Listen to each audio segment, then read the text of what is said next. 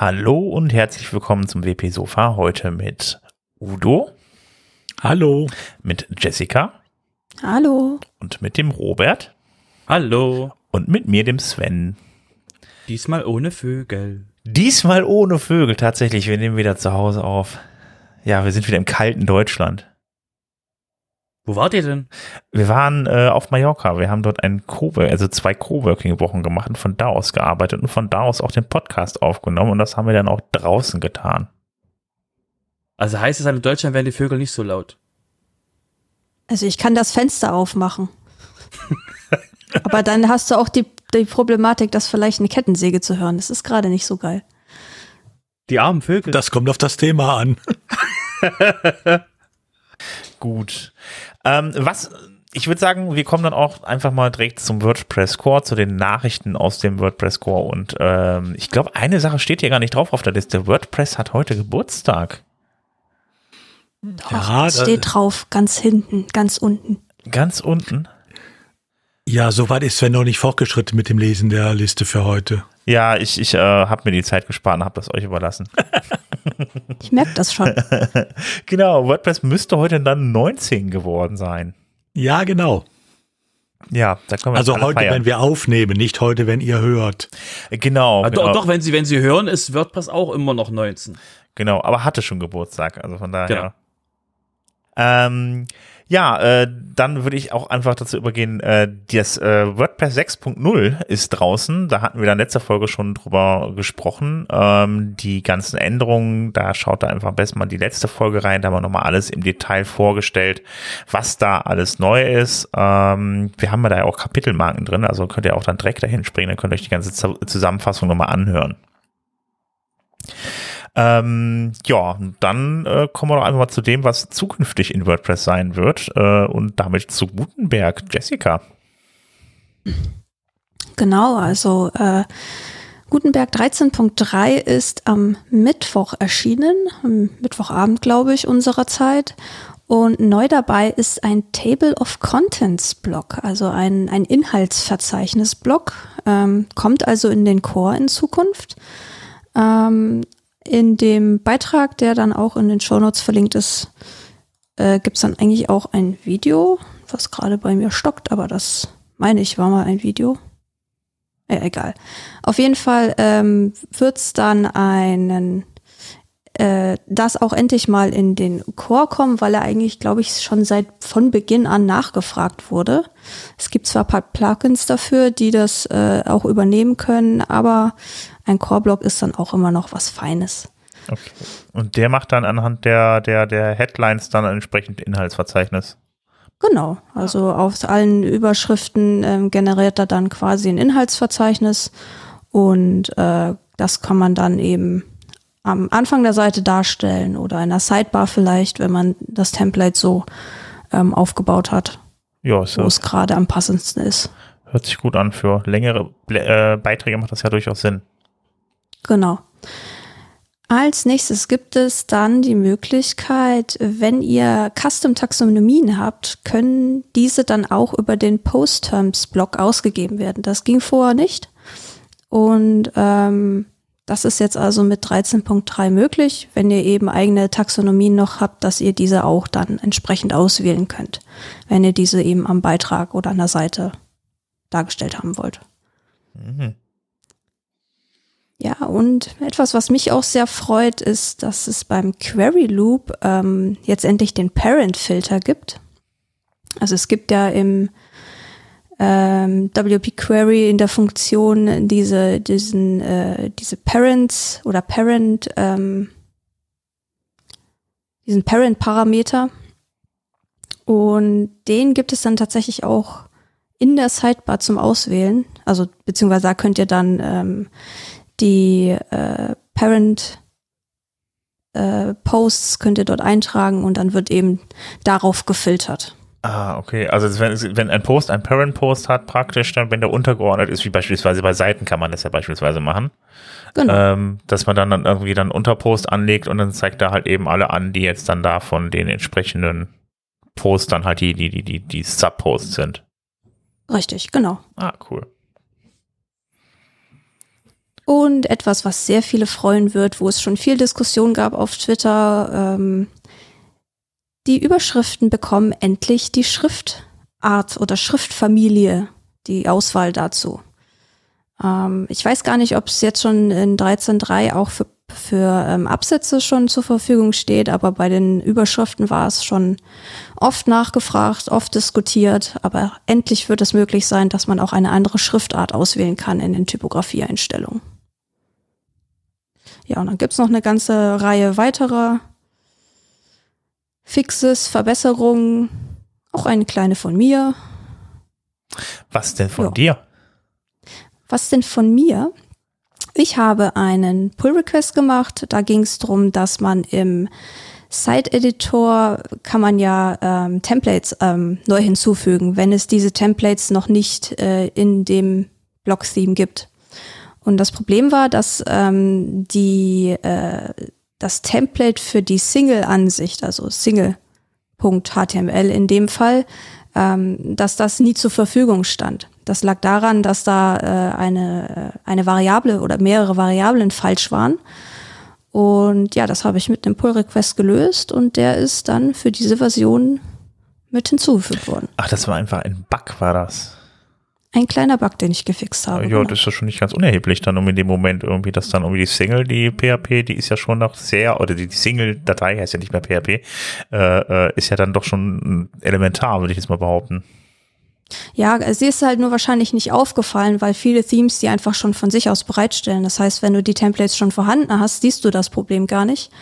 Aber wenn du halt mit einem Theme rangehst, wenn du das von, von Grund auf selber schreibst, sondern legst du erstmal nur eine Index-HTML rein, dann war es halt nicht möglich, über den Template-Editor diese hinzuzufügen. Du konntest das natürlich ähm, über den, ganz normal über, über ähm, als Datei neu anlegen, das ging natürlich auch, aber eben nicht ähm, direkt aus dem Editor heraus. Ich hatte halt, äh, ich hatte mal ein Problem, ich wollte einfach mal irgendwie unterschiedliche ähm, Seiten, äh, also Templates für Seiten anlegen irgendwie, ähm, aber das, das, das ging dann nicht. Ähm, also, dass ich jetzt dann irgendwas anlege, was ich dann anschließend in der Seite halt ähm, auswählen konnte. Da könnte ich möchte jetzt diesen Typ Seite haben oder dieses Template oder so. Ähm, ja, vielleicht ist das ja damit jetzt auch behoben. Ich bin mal gespannt. Hm, Muss mal gucken. Also eigentlich ist die, die Hierarchie ist die gleiche. Du hast halt statt PHP hast du halt, endet die Datei halt auf HTML. Mhm. Also statt PHP hast du halt HTML-Dateien und eigentlich sollten alle in der normalen, also jetzt, wenn sie jetzt nicht super exklusiv sind, aber die grundsätzliche Hierarchie, wie wir sie schon kennen aus Themes, die ist eigentlich beibehalten worden. Okay. Aber vielleicht musst du da noch mal reinschauen. Ja, mache ich am besten mal. Gut, war es das von Gutenberg oder? Ähm, es gibt noch einen ähm, weiteren Beitrag, also das war jetzt zu 13.3 alles ähm, Wichtige. Und dann gab es noch einen weiteren ähm, Beitrag im Core-Blog, ähm, dass, ein, dass es einen Vorschlag gibt, ein Gutenberg Design Team auf GitHub ähm, ja, anzulegen.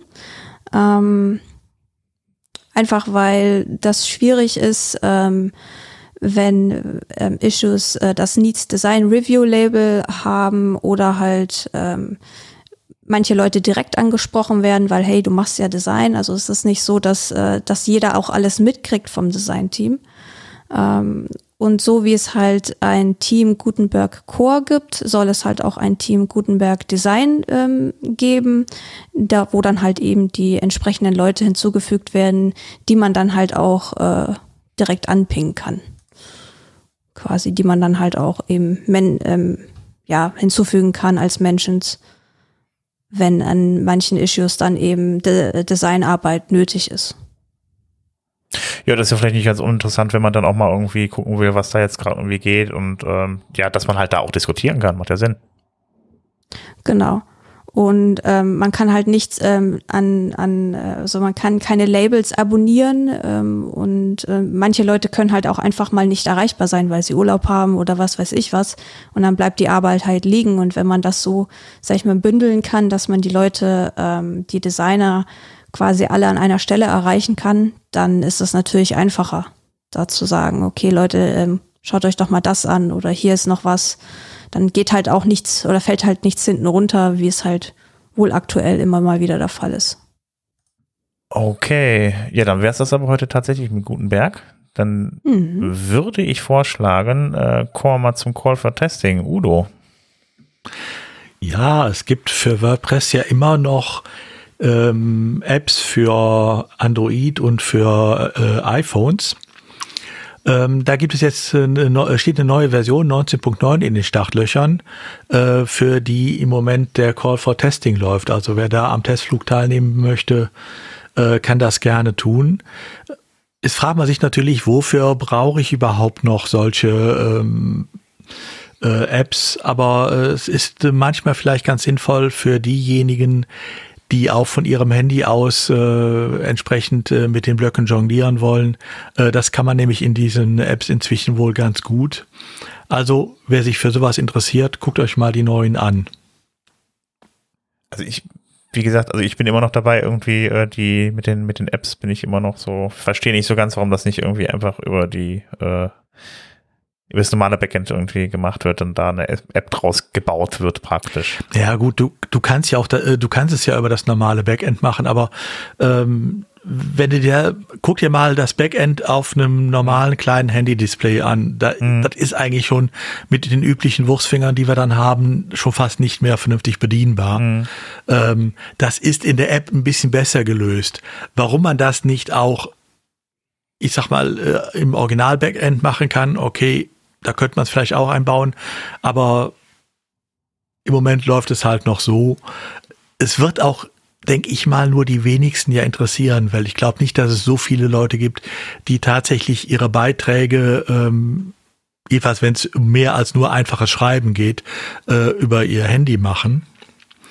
Aber gut, es scheint ein Bedarf dafür da zu sein und dementsprechend werden diese Apps äh, für beide Systeme immer noch gepflegt. Also wofür ich es sinnvoll fand, also ähm, da eine App für auf dem Handy zu haben, egal wie die jetzt programmiert ist, jetzt zum Beispiel, wenn dann irgendwie Kommentare da irgendwie hinterlassen werden, dann einfach mal kurz von unterwegs, ach komm, ich antworte mal eben dann irgendwie auf den Kommentar beim Blogbeitrag oder was, das finde ich eigentlich nicht ganz, finde ich eigentlich ganz sinnvoll, also das passt schon.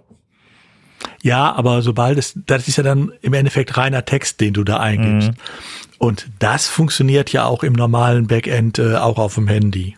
Ja, gut, das stimmt. Ne? Dafür braucht man eigentlich nicht unbedingt eine App, das könnte man auch so lösen. Ähm, die äh, App macht eigentlich nur da Sinn, wo ich tatsächlich dann auch ein bisschen hin und her schieben will oder ähm, entsprechende Anpassungen vornehmen will. Ähm, reiner Text ist das geringste Problem, glaube ich. Mhm. Ja, okay. Ja, gut, keine Ahnung. Vielleicht ändert sich das irgendwann. Vielleicht gibt es dann irgendwann mal so den Move, dass sie dann irgendwann mal alles dann irgendwie die, diese Ressourcen ein bisschen bündeln und das einfach mal direkt ins Backend stecken, anstatt irgendwie in eine zusätzliche App. Aber gut, keine Ahnung. Also ich hab's ja, ich benutze ja auch nicht, deshalb, also äh, vielleicht müsst ihr mal drauf machen. Vielleicht sehe ich ja dann irgendwann mal so einen kleinen Benefit. Ich meine, es hat natürlich auch seine Vorteile für diejenigen, zum Beispiel, die mehrere Seiten bearbeiten, weil ähm, ich kann in der App natürlich nicht nur eine Website hinterlegen, sondern beliebig viele und kann zwischen denen hin und her wechseln. Aber auch das ist halt ein Spezial-Use-Case, den nicht jeder hat. Ja, und man muss halt auch so sehen, tatsächlich, also ich kann da so ein bisschen aus dem Nähkästchen plaudern, was Statistiken angeht. Die Gutenberg-Fibel wird zum Beispiel von 90 Prozent Desktop aufgerufen und gerade mal so weniger und das alles andere sind irgendwelche anderen Sachen. Aber wie gesagt, die meisten Leute bearbeiten ihre WordPress-Website halt tatsächlich auch am Desktop. Aber wie gesagt, für den einen oder anderen, wie jetzt mal einen Kommentar freischalten, sehe ich das auch. Aber ich muss auch sagen, ich habe tatsächlich keine der Apps installiert, weil ich da für mich persönlich nicht den Nutzen sehe. Gut, dann würde ich sagen, dann kommen wir vom WordPress-Core mal zu den Plugins, Themes und Blöcken. Und äh, der Robert, der hat uns was Interessantes mitgebracht.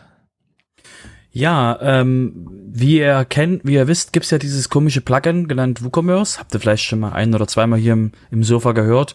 Und ähm, die hatten bis bis vor kurzem ähm, ein spezielles ähm, Woo Expert Programm, wo man eben sich äh, bewerben musste, dann hat man Geld reingeworfen, hat dann irgendwann so eine so eine ähm, Silber Silber Gold ähm, Auszeichnung gekriegt, ob man quasi weiß, was man tut. Und ähm, das wurde jetzt eingestellt, das wurde vor langer Zeit eingestellt, da wurden keine neuen ähm, Anmeldungen mehr angenommen. Und jetzt ist das Ganze relaunched worden. Immer noch, heißt immer noch Woo Expert. und ist jetzt gerade erstmal nur für den amerikanischen Markt. Für alle anderen Länder haben, die haben eine Warteliste jetzt. Also das heißt, wenn ihr das hört, wahrscheinlich ihr in Deutschland seid oder in, im Dachraum seid, erstmal zurücklehnen. Ihr könnt euch jetzt schon mal anmelden. Das Ziel ist ähm, dementsprechend digitale Agenturen abzuholen, die eben im WooCommerce aktiv sind und ähm, gibt dann so gewisse ähm, Vorteile wie, ähm, dass man ähm, Leads bekommt von denen, ähm, mehr aus, also mehr Hinweis bekommt, dass man wirklich offiziell von WooCommerce geprüft wurde, dass man weiß, was man tut.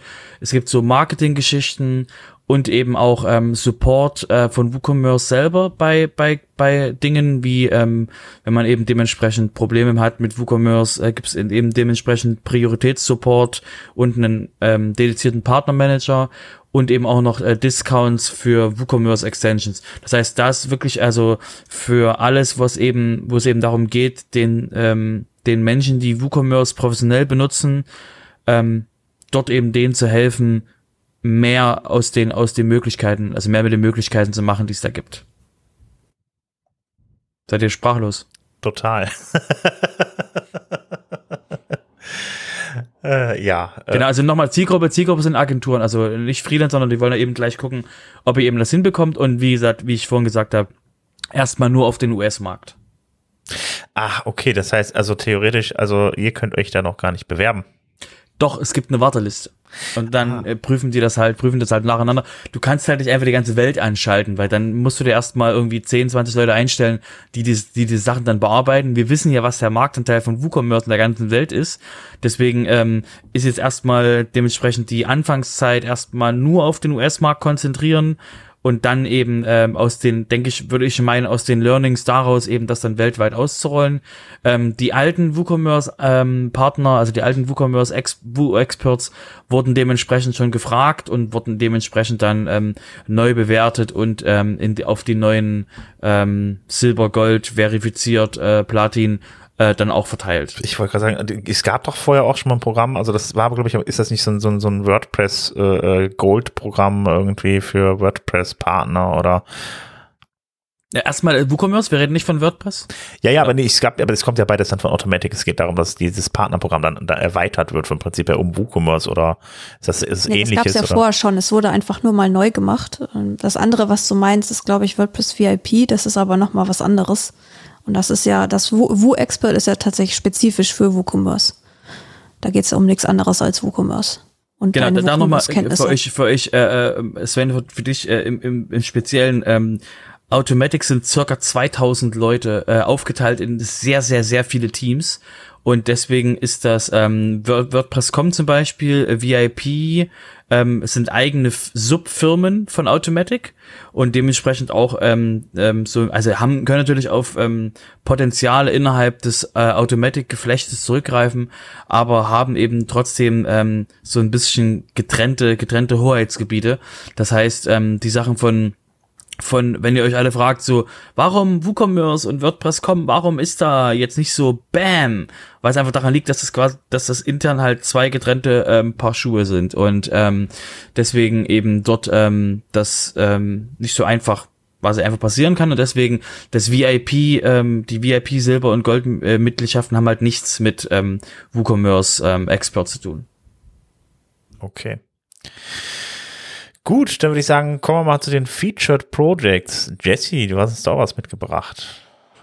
Genau, also es gibt ähm, im Make Core Blog äh, eine Übersichtsseite, wo die ganzen Featured Projects ähm, jetzt aufgelistet sind, wo ein bisschen was dazu steht, welchen Status die haben. Und unter Featured Projects ähm, versteht man zum Beispiel eben das Full-Site Editing, das ist da ganz als erstes gelistet. Ähm, oder das ähm, Performance, diese ganze Performance-Geschichte mit dem Performance Lab Plugin, das hatten wir hier auch schon in einer der letzten Folgen drüber gesprochen, dass es das jetzt eben ganz neu gibt. Oder auch so Sachen wie ähm, Preferred Languages, darüber haben wir, glaube ich, auch schon gesprochen vor nicht allzu langer Zeit oder WP Notify, das ist ein, ein äh, Featured Project, wo es darum gehen soll, die internen Notifications ähm, ja besser zu handeln. Also ich meine, wer kennt's nicht? Ähm, wenn man sich lange Zeit nicht in eine WordPress-Installation eingeloggt hat und da gibt es zig Plugins und alle versuchen dann mit irgendwelchen Admin-Notices deine, äh, die Aufmerksamkeit zu erlangen und dann steht man erstmal, wenn man sich das erste Mal wieder einloggt, vor so einer Wand an äh, Notifications und das ist total unübersichtlich. Und ähm, in diesem Projekt zum Beispiel wird dran gearbeitet, ähm, das Ganze in eine, in eine Art eigenes Dashboard auszulagern, wo dann eben ähm, ja diese ganzen Notifications reinlaufen und eben nicht das Dashboard und jegliche anderen Unterseiten zu spammen, wo hm. man sie eigentlich gerade nicht braucht. Also ich meine, die meisten Featured Projects, die haben ja auch dann irgendwie ein Plugin, ähm, die sind genau. wahrscheinlich dann auch dahinter legt irgendwie. Also einfach mal eine, eine Übersicht über diese ganzen Dinge da. Genau, und da gibt's dann halt auch die Leute, die dann dafür ähm, ja quasi den Hut aufhaben ähm, wo man sich im Slack, äh, im Slack dann dran wenden kann. Teilweise gibt es dann auch GitHub-Projekte oder halt auch ähm, ja ähm, ähm, verschiedene Posts im Make-Blog, die dann halt eben mit einem gewissen Tag versehen sind, worüber man die Updates zu diesen Featured Projects eben finden kann. Ah, ich habe gerade geschaut, das sieht auch relativ übersichtlich aus. Ich dachte, das wären jetzt mehr, aber ja gut, erstmal eine gute Übersicht. Ja gut, du kannst unten natürlich auch Inactive Projects Ach, ähm, mal aufklappen, stimmt. da sind noch ein paar mehr. Oh. Ah, und die also sind ja auch alle Merch, ne? Also die sind ja schon irgendwie alle drin da, ne? Genau, okay, genau, da sind ein paar Merch, aber ich glaube, unten war, ähm, ganz unten sind noch ein paar Closed, also die werden nicht weiter verfolgt, wenn ich das ah, richtig verstehe. Okay, Consent API, Customized Posts, Fields API, alles closed. Okay, ja, dann äh, kommt mal auf unsere Seite und klickt euch mal durch. Wenn ihr da noch Infos zu den anderen Projekten äh, sucht, die äh, Jesse gerade erwähnt hat, dann sucht benutzt einfach mal unsere Suche auf unserer Seite. Dann seht ihr auch, in welcher Folge wir dann da drüber gesprochen haben. Da sind wir da ein bisschen detaillierter drauf eingegangen. Ähm, ich habe auch eine Kleinigkeit mitgebracht. Es gibt nicht ein äh, Testing-Framework. Ich bin ein Freund davon von äh, automatisierten Tests unter anderem, ähm, um, sein, um seine Quellcode ein wenig zu verbessern. Und ähm, da gibt es das äh, PEST PHP Testing Framework jetzt und das ist dafür gedacht, dass man seine äh, Plugins als auch seine Themes entsprechend testen kann, also so eine ja, Unit testen würde ich jetzt mal behaupten. Und äh, das Ganze läuft halt so ab, dass halt im Hintergrund dann halt eben entsprechend WordPress geladen wird. Das seht ihr aber nicht. Ihr habt dann halt, ihr habt dann halt nur dann eure klaren schönen äh, Tests dann da, die ihr dann schreiben könnt und könnt dann auch mit WordPress-Funktionen arbeiten. Ähm, und äh, ja, das Ganze macht auf jeden Fall das ganze Testing auf jeden Fall deutlich deutlich einfacher und äh, ja, schaut mal rein und probiert es mal aus. Also ich habe es noch nicht ausprobiert, aber ich finde es eine sehr, sehr sinnvolle Sache, weil das mit WordPress ansonsten auch immer ein bisschen schwierig ist zu testen. Wie macht man das mit auf der Konsole oder gibt es da ein Interface dafür? Ähm, Moment, ich guck mal ganz kurz, wo das jetzt, also ist auf jeden Fall, äh, ja, man schreibt halt M-Tests, wie, wie, wie äh, bei den, bei den, äh, wie auch bei PHP-Unit-Tests und ähm, dann hat man die Möglichkeit halt eben mit, mit, Asserts und so weiter entsprechende Werte äh, sich zurückgeben zu lassen, zu testen, halt eben so Assert True, halt eben ist der Wert äh, True, der zurückgegeben wird oder ähm, was, es gibt da unterschiedliche ähm, Schreibweisen, also einmal dieses Asserting, das was, was man von PHP-Unit kennt oder was ich jetzt beispielsweise aus dem JavaScript-Bereich kenne, ist halt eben dieses äh, expect to be irgendwas. So, das kann man halt eben dann da schreiben und diese Tests kann man dann anschließend halt eben automatisiert ausführen lassen. Also es geht natürlich dann einmal äh, lokal auf der Konsole, dass man den ausführt und dann kann man das natürlich dadurch auch auf jeden Fall auch automatisieren. Also wenn man dann eincheckt den Code, dann, dass er dann den Test mal durchführt. Mhm. Also ich finde das sehr sinnvoll, weil äh, Testen doch echt ein ziemlich wichtiger Teil äh, der Softwareentwicklung ist, wenn man den Code stabil halten will und auch für die Zukunft dann da Fehler vermeiden möchte. Macht auf jeden Fall Sinn. Mhm. Ja, ich kann das nur von unserer Seite aus sagen. Wir hatten das Thema, das Pest war mal bei uns ähm, vor, ich habe extra bei uns im, im Slack geschaut, ähm, das war mal vor zwei Jahren Thema kurz und da hat keiner gezuckt, ähm, dass da irgendwas, dass da irgendwas gewesen ist, weil wir ähm, ähm, äh, wie es auch so schön in dem, in dem äh, WP Tavern Beitrag, den wir verlinkt haben, geschrieben ist, um, ähm, when it comes to PHP Code, Gutenberg is another top, another story I won't get into, weil eben das Ding eben ähm, auf PHP ähm, äh, basierend ist und ähm, das ist eben dann der Stelle ähm, nett, aber halt nicht mehr meiner Meinung nach zeitgemäß, weil es halt doch darum geht, okay, wie kann ich ähm, wie kann ich ein Interface testen? Und das sehe ich halt bei Pest jetzt nicht so, außer ich habe jetzt falsch geguckt, aber es sieht eher aus, wenn es wirklich einen, ne, also ne, Unit-Tests auf, ähm, auf Code-Ebene ja, auch ganz wichtig, aber ähm, für mich ist halt der, ähm, der Punkt, den ich hier nicht drin sehe, ist halt, okay, wie teste ich jetzt ähm, Interface? Und da gibt's halt den, das ähm, Cypress oder das, äh, was, was jetzt die Leute von WordPress benutzen. Ich komme jetzt gerade nicht mehr drauf, wo der Blog-Editor umgestellt wurde drauf. Das sind halt JavaScript-Test-Frameworks, die halt wirklich im Interface dann ähm, Sachen rumklicken, weil meine alte Aussage ist immer noch, bleibt immer noch bestehen. Ähm, es ist schön, wenn dein Unit-Test hält, ähm, das nützt dir nichts, wenn das Interface kaputt ist und, der, und dein Kunde sagt, hey, cool, schön, dass deine Testteile grün sind. Nee, das, aber ich meine, das ist halt einfach auch so eine Sache. Also du kannst halt, du solltest ja eigentlich eh beides machen. Auf der einen Seite deinen Code stabil halten, den du im Hintergrund hast und äh, auf der anderen Seite äh, äh ist das andere, das ist halt eben, wenn du dann dir dein Interface testest, klar, aber das machst du halt eben separat. Du sollst halt beides tun. Also das eine kann man ja jetzt schlecht über das andere stellen, finde ich jetzt. Also äh, ja. Genau, also ich sehe gerade, äh, Playwright äh, benutzt jetzt äh, WordPress zu, fürs End-to-End-Testing. Aber hat man, hat man schon hier schon mal, hatten wir hier schon mal im Sofa erwähnt. Mhm. Okay.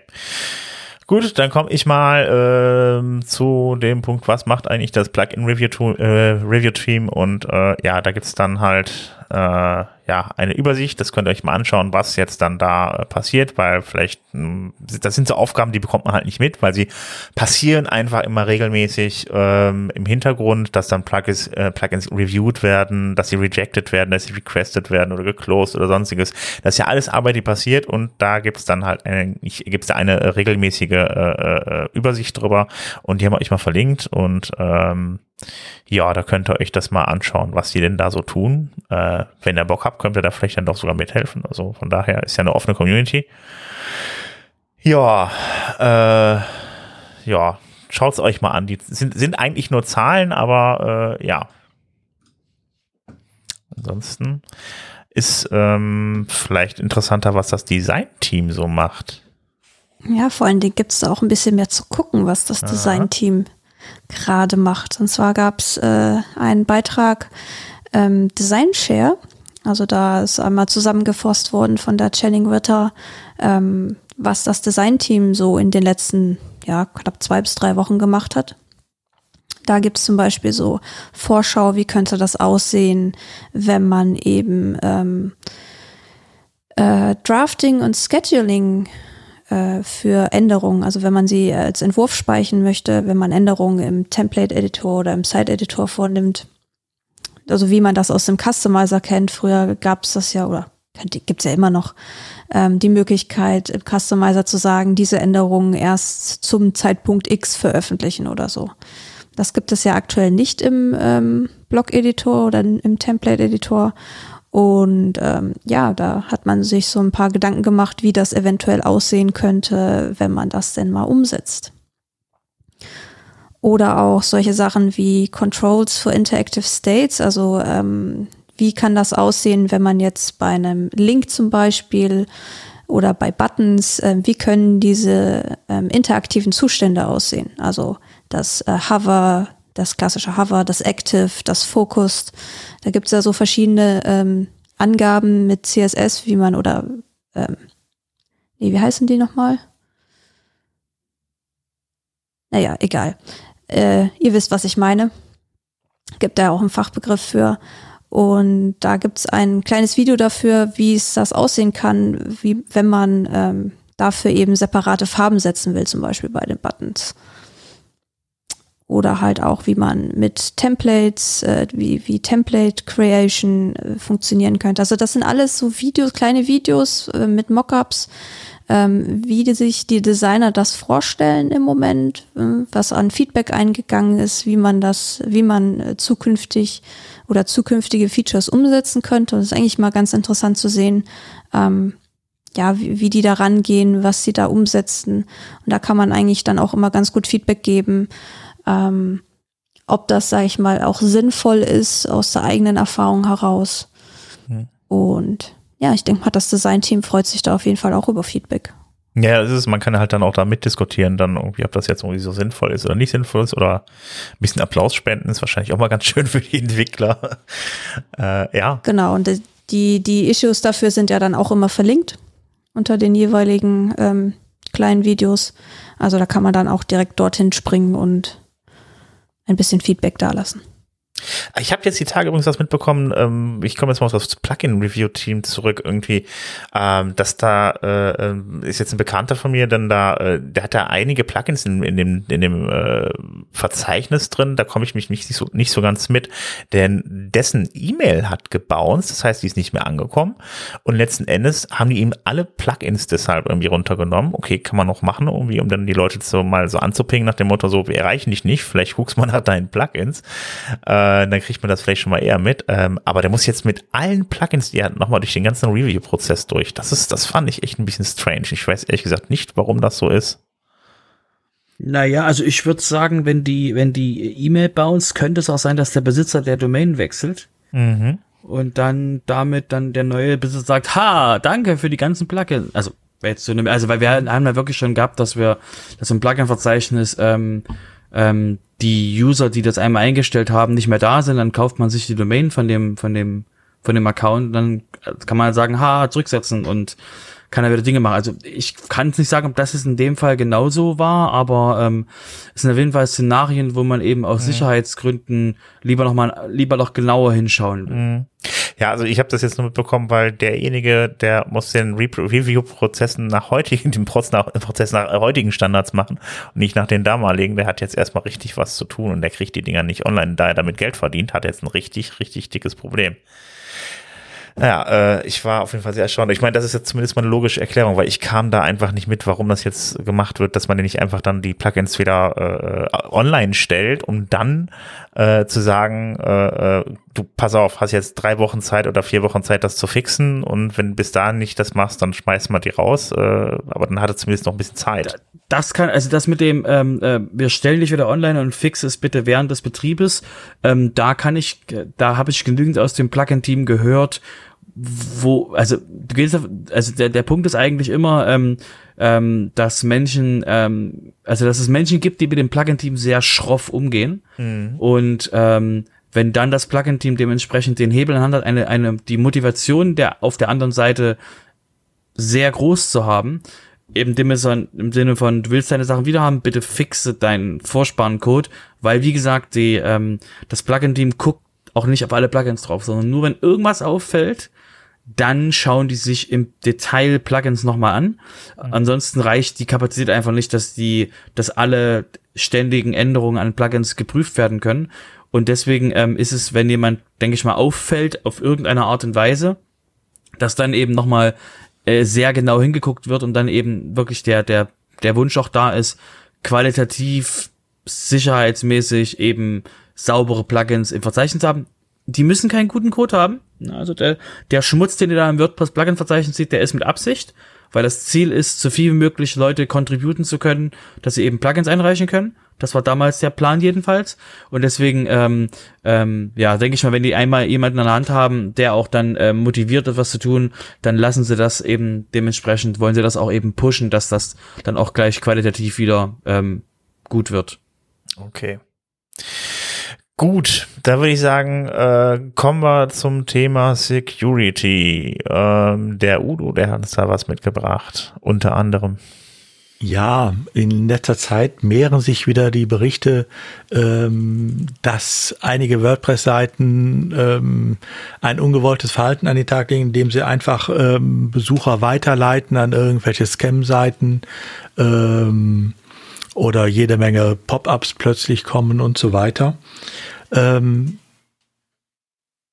das, dem liegt wohl zugrunde, ähm, dass es im Moment massive Angriffe gibt äh, mit Hilfe von Sicherheitslücken äh, in alten Plugins und Themes, die einfach nicht gefixt worden sind.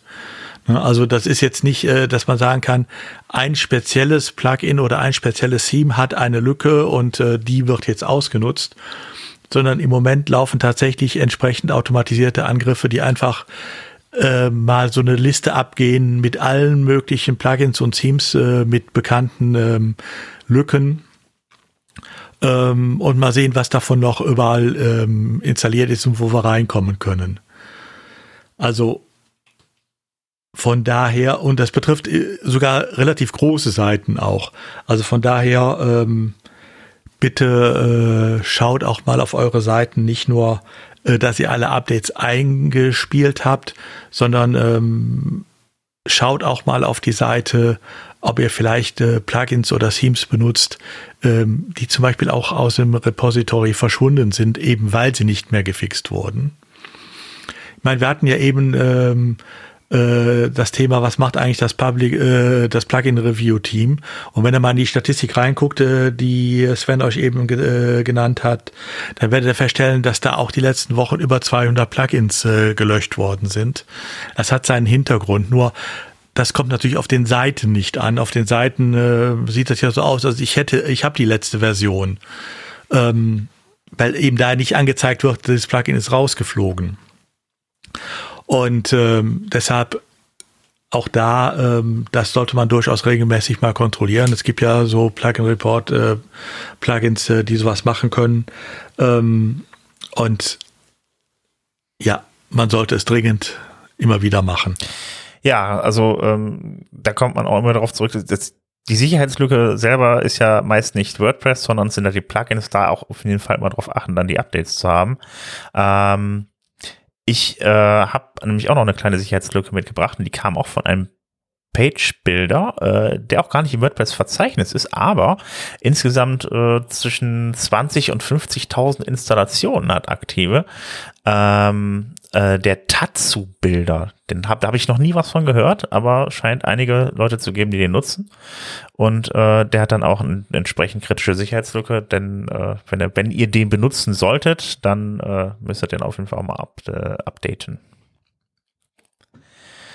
Ähm, nicht nur bei den Plugins, sondern auch bei den Themes gibt es dann halt eben Problemchen. Äh, nämlich im äh, Jupyter und Jupyter X Premium WordPress Theme. Ähm, das sind dann auch wieder 90.000 Webseiten, die da betroffen sind und da äh, kriegt man tatsächlich die, die volle Kontrolle über die Webseite. Deshalb äh, da auf jeden Fall auch nochmal updaten und äh, ja, wie gesagt, also äh, ja, das Problem sind immer die Plugins und die Themes, die man nimmt und äh, ja, achtet auf eure Updates und äh, vielleicht diese Plugins installieren. Ich weiß jetzt gar nicht mehr, diese, diese, äh, fällt mir jetzt der Name nicht ein, ähm, was dann auch checkt, ob das irgendwie im, im Repository ist. Aber gibt es auf jeden Fall einige Plugins. Oder fällt euch dann der Name vom Plugin ein, der dann nochmal zusätzliche Checks für die Plugins macht, die ihr installiert habt? Äh, Theme Report. Theme Report, ah, so hieß das genau. Äh, Entschuldigung, Plugin Nicht, Report. Plugin, ich wollte gerade sagen. das war jetzt Theme Report, ja. das war jetzt Theme Report Plus. Das kann auch Plugins oder nehmen Plugin Report. genau. Ja, ich, mir fehlt jetzt nicht mit Report. Ja, irgendwas mit Report, genau. Äh, ja, also äh, wir hatten es ja schon ein paar Mal erwähnt, sogar tatsächlich. So, von daher ja. äh, mal installieren, mal mitlaufen lassen und da mal ein bisschen drauf achten auf die Plugins. Man muss es ja auch nicht äh, standardmäßig äh, 24-7 laufen haben, aber es ab und zu mal anschalten und mal reingucken, ist eine gute Idee und danach kann man es ja auch wieder ausschalten. Genau. Okay, dann kommen wir jetzt von der, von der Security zur Community und ähm, da gibt es ähm, ja soll, soll ein neues Team entstehen, nämlich das Incident Report Team, was aufgebaut werden soll.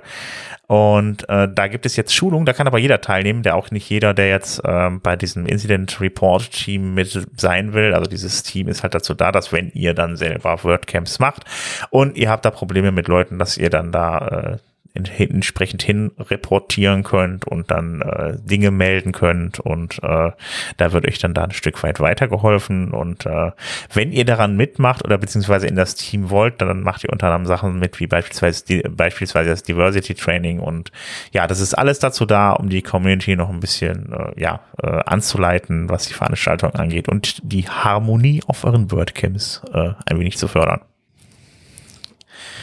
So, ähm, ich bin, war jetzt gerade schon bei WordCamps. Ähm, geht weiter mit den regionalen WordCamps.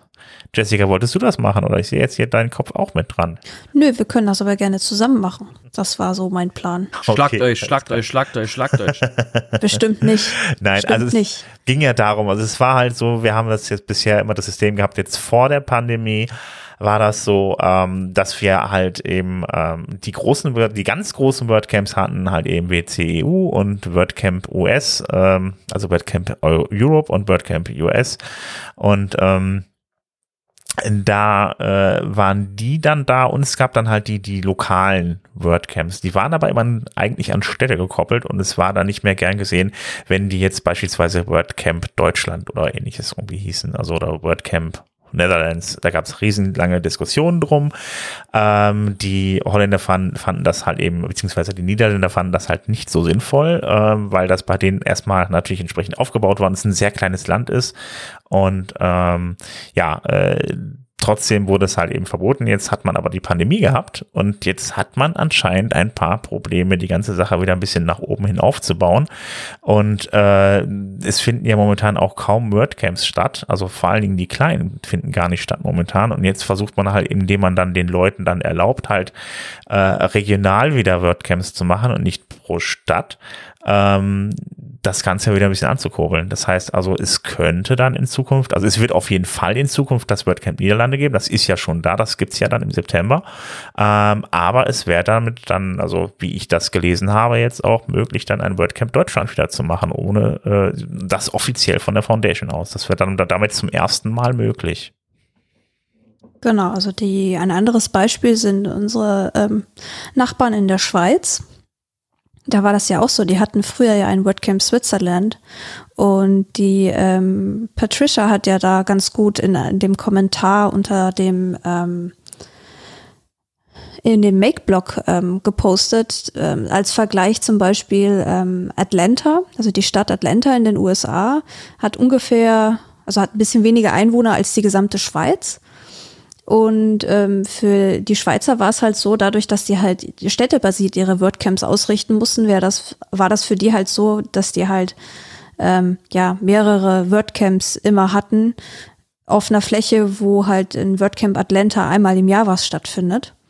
Und ähm, ja, die sind auch ganz glücklich, dass sie halt wieder WordCamp Switzerland machen können, nachdem ja im April schon das WordCamp äh, Genf, was glaube ich, stattgefunden hat als äh, ja mit eins der ersten quasi, ähm, was ja seit 2020 aufgeschoben wurde. Und ja, es würde tatsächlich auch ganz offiziell auch den Weg ebnen für ein WordCamp Deutschland. Mhm, genau. Ähm, anderes Problem war ja beispielsweise in der Schweiz noch letzten Endes, also die haben halt, ähm, ist bei uns vielleicht aber auch ein ähnliches Problem, die haben halt immer das WordCamp mal äh, in, in, der Stadt, in, also im Wechsel in unterschiedlichen Städten, jedes Jahr woanders gemacht. Die mussten aber dann immer vor Ort Leute haben, die mitmachen. Also diese, diese, diese, diese Leute dann auch wieder daran zu kriegen, dass man, äh, äh, dass sie dann wieder mitorganisieren oder vor Ort wieder Leute zu suchen, ist halt echt auch ein enormer Aufwand und äh, den hat man damit ja dann auch nicht mehr unbedingt. Ja, WordCamp, WordCamp Deutschland, wie gesagt, also äh, äh, ja, wäre damit wieder möglich. So die Frage, wann sich da ein Team für findet. Genau, es gibt nochmal noch mal einen Bonus wegen, wegen den Schweizern, was wir als Deutsche so ein bisschen ausblenden. Äh, in der Schweiz werden mindestens drei Sprachen gesprochen. Äh, je nachdem, welchem Landesteil du gerade bist.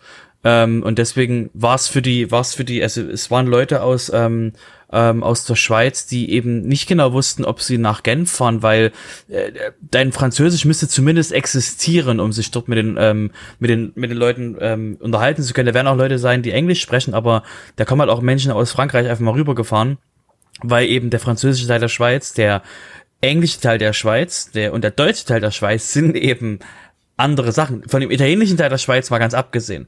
Aber der, der, deswegen ist es nochmal, ist es nochmal ein Bonus, wenn man eben wirklich dann ähm, einheitliche, ähm, ähm, äh, also regionale Camps machen kann, um eben die ganze, die ganze Power dieses ganzen, diesen ganzen Landes zu aktivieren und halt nicht diesen, diesen, naja, jetzt machen die Franz jetzt machen die französischen Leute in der Schweiz ihr, ihr WordCamp, ja, mal gucken, dann machen wir halt, dann machen halt die anderen irgendwann mal, ähm, weiter weg eins, weil man wirbt ja doch dann so ein bisschen auch um gleiche Sponsoren, je nachdem eben welche, mhm. in welchem Bereich man ist. Und deswegen ähm, ist es auf jeden Fall sinnvoll, eben jetzt die regionalen Camps wieder offiziell erlaubt zu haben. Mhm. Ich weiß gar nicht, waren die jemals erlaubt oder so? In Deutschland hatten wir ja noch nie ein WordCamp Deutschland. Aber sie waren früher nee, die waren, erlaubt.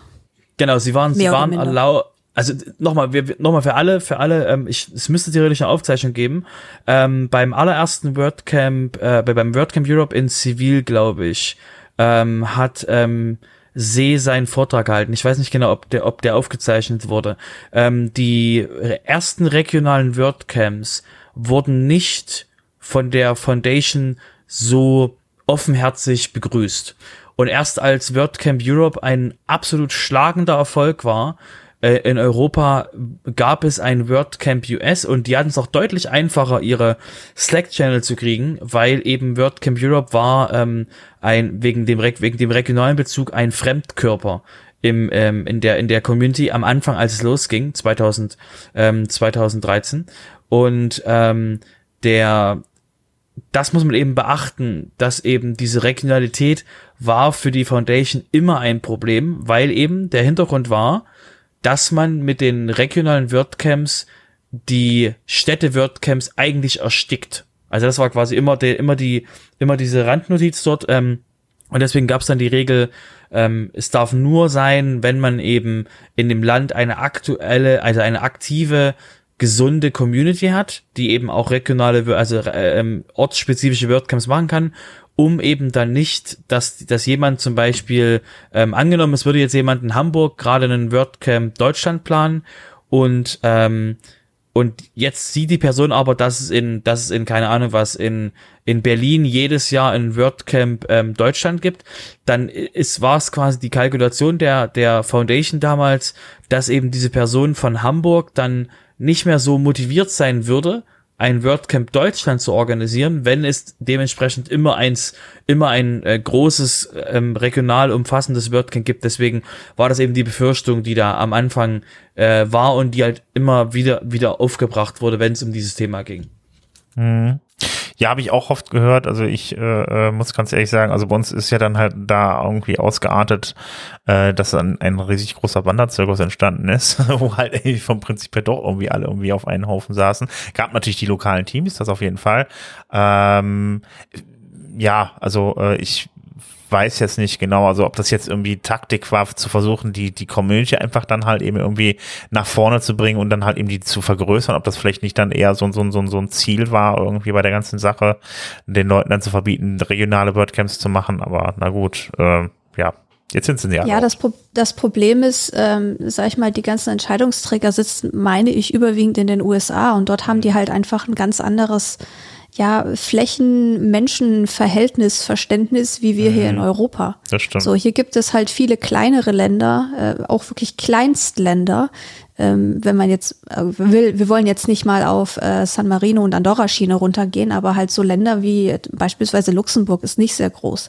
Belgien, Niederlande, Dänemark, das sind keine großen Länder, wo auch nicht super viele Menschen leben. Klar, Deutschland ist äh, relativ, liegt relativ zentral mit 84 Millionen Menschen. Ja, das sind viele Menschen. Ähm, aber unsere WordPress-Community ist jetzt nicht so riesengroß in dem Sinne. So jetzt hm. verglichen mit an der Einwohnerzahl, würde ich jetzt mal sagen. Ja. Ähm, und deswegen, also auch aus Nachhaltigkeitsgründen, ich hatte ja vor gut zwei Jahren diesen einen Blogbeitrag geschrieben, warum eigentlich die deutsche Community sich mit den WordCamps echt so ein bisschen übernommen hat.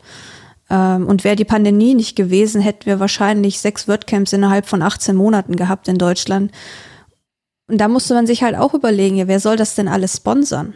Mhm. Weil das, man geht immer zu den gleichen drei, fünf, drei bis fünf Sponsoren und dann äh, möchte man da immer das größte Paket mit 2000 Euro abstauben. Ich glaube nicht, dass da jeder halt sowas kriegen würde. Mhm. Also jedes WordCamp, was sich äh, da äh, ausmalt, äh, da eins zu veranstalten. Ja, vor allem, wenn auf den WordCamps die Hälfte der Leute eh irgendwie immer dieselben sind, ne? Also.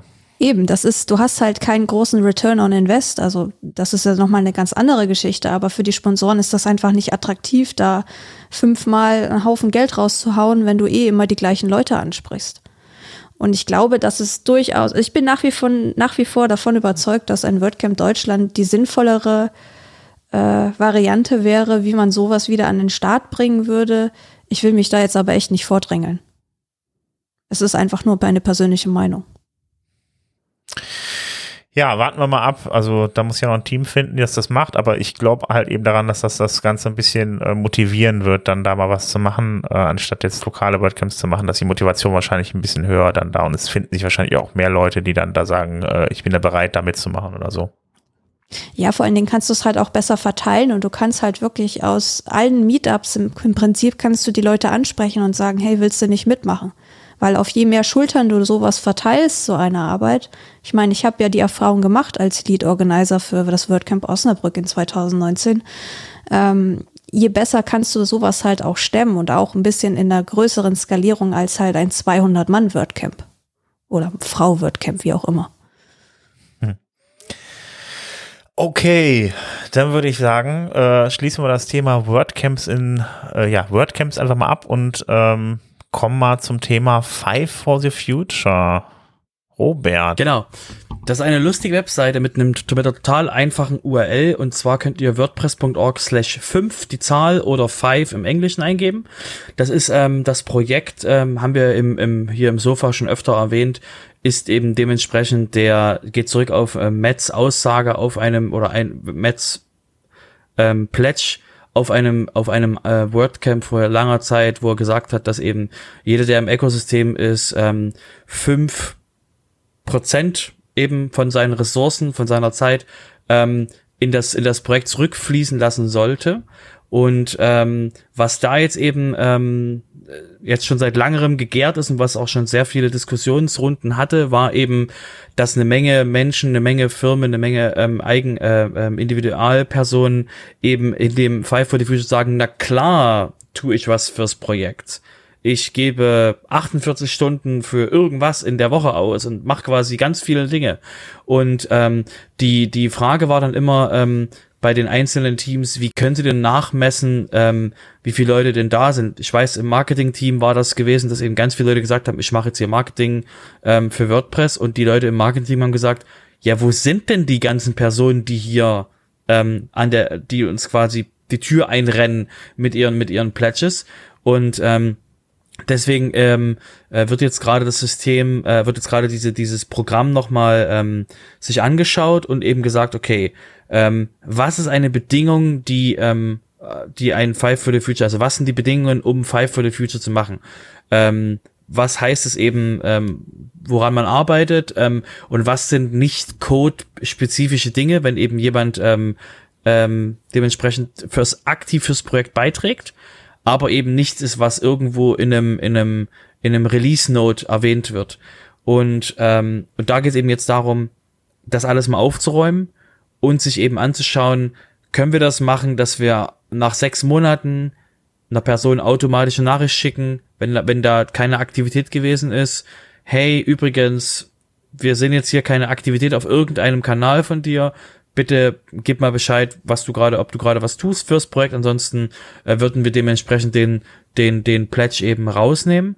Und ähm, der Hintergrund ist eben wirklich die, die Menschen, die aktiv was fürs Ökosystem tun, und eben plätschen, dass die eben auch wirklich hervorgehoben werden, dass die was fürs System tun und nicht eben ähm, Menschen, die einfach nur das mal dahin geworfen haben und eben danach nicht wieder was gemacht haben. Und das ist eben auch ein, eben ein sehr wichtiges Thema eben für die Zukunft vom Ökosystem, dass man eben Contributions dementsprechend ähm, ähm, mehr hervorheben kann. Äh, ich sehe gerade, es gibt eine Liste auf Five aus WordPress.org-5, wo dann die ganzen Unternehmen schon mal aufgelistet sind mit ihren Mitarbeitern. Genau, Unternehmen und, eins, und einzelne Personen, genau. Und ähm, das, was eben jetzt wirklich dort ähm, passieren soll, ist eben ähm, das nochmal ähm, herauszuheben, was man eben, ähm, wie man eben, also was genau ein, ein Pledge ist, ähm, was genau dazugehört und eben was nicht dazugehört und eben dort nochmal äh, Diskussionen eben gerade zu haben, okay, wie können wir das eben fest, ähm, festzorren, ähm, und dass eben wirklich Leute wissen, woran sie sind, wenn sie da, wenn sie da aktiv werden. Ich wollte gerade sagen, es wird halt aber dann auch schwierig. Also es gibt ja Sachen, die man innerhalb der WordPress-Community macht, die jetzt so gar nicht sichtbar sind, wenn jetzt jemand dann irgendwie vor Ort beteiligt ist, Meetups mitzuorganisieren oder sowas. Das ist ja eine Sache, die kann man ja schlecht messen. Ja doch, du könntest die Meetup.com mit dem mit dem äh, mit dem System verbinden und siehst das. Also der der Punkt ist eben, wo die jetzt, wo die wirklich davon sich auch sagen, ähm, der der der ähm, die grau die grau Area Dinge, die eben ähm, die wirklich nicht zum ähm, die nicht dazugehören, sind eben, ähm, wenn man zum Beispiel Support macht, der ähm, sich ausschließlich um ähm, Third-Party-Plugins und Themes kümmert und eben ähm, die äh, sorgen zwar dafür, dass die, dass das Ökosystem größer wird, aber die sorgen eben nicht dafür, dass eben äh, exakt eben WordPress wächst. Also im Sinne von, dass dem WordPress WordPress-Projekt direkt zugutekommt. Und das ist eben eine Geschichte, die eben dort ähm, gerade diskutiert wird. Ähm, da gibt's eben dieses, diese Diskussion, ähm, wo eben jetzt dementsprechend ähm, ähm, von Josepha aufgemacht wurde, die Definition von den Plättchen der Zukunft und eben, was das äh, kontributionsmäßig eben heißt. Hm. Ja, das macht Wie gesagt, das schon. Auf jeden Fall sehr spannend, dass wir das mal ansprechen als Community. Ja, ich finde es auch ganz gut, wenn das wirklich dargestellt wird, was die Leute machen, damit das erstmal auf der einen Seite klar ist, was kann man tun als Unternehmen und dann auch so einfach so äh, vom Prinzip her Role Models hat als Unternehmen, ne? Also, so super. Genau. Gut, da kannst du ja direkt nahtlos weitermachen mit dem nächsten Thema. Genau, und ähm, weil es eben darum geht, dass die, dass diese Arbeiten eben ähm, ähm, von Five for the Future ähm, eben nicht mehr, nicht so, nicht so in der Vergangenheit richtig gemacht wurden, geht es eben jetzt darum, ähm, bei den ganzen, bei den ganzen aktiven Teams eben ähm, das Ganze mal aufzuräumen. Also sprich, ähm, ähm, eben zu schauen, okay, wer macht ähm, im Community Team, was sind da die Kontributoren, eben um diese aufzuzeichnen, um eben dort dafür zu sorgen, dass man eben ähm, auch ähm, Non-Code Contributions eben auszeichnen kann, um eben wirklich dafür zu sorgen, dass eben ähm, dass eben Kontributionen wie das ähm, ähm, dabei sein bei einem Meeting, Meeting Notes verfassen und so weiter und so fort, um eben das wirklich mal ähm, äh, sich ähm, bewusst zu machen und eben auch aufzuzeichnen, weil das eben dann dort dementsprechend mit zum Five for the Future zählt. Und deswegen geht es wirklich darum, den ganzen, die ganzen Vergangenheitssachen eben mit ähm, aufzu, aufzulisten und eben ähm, diese ganzen ähm, äh, Zukunft, auch zukünftigen Sachen eben leichter, leichter ähm, fassen zu können.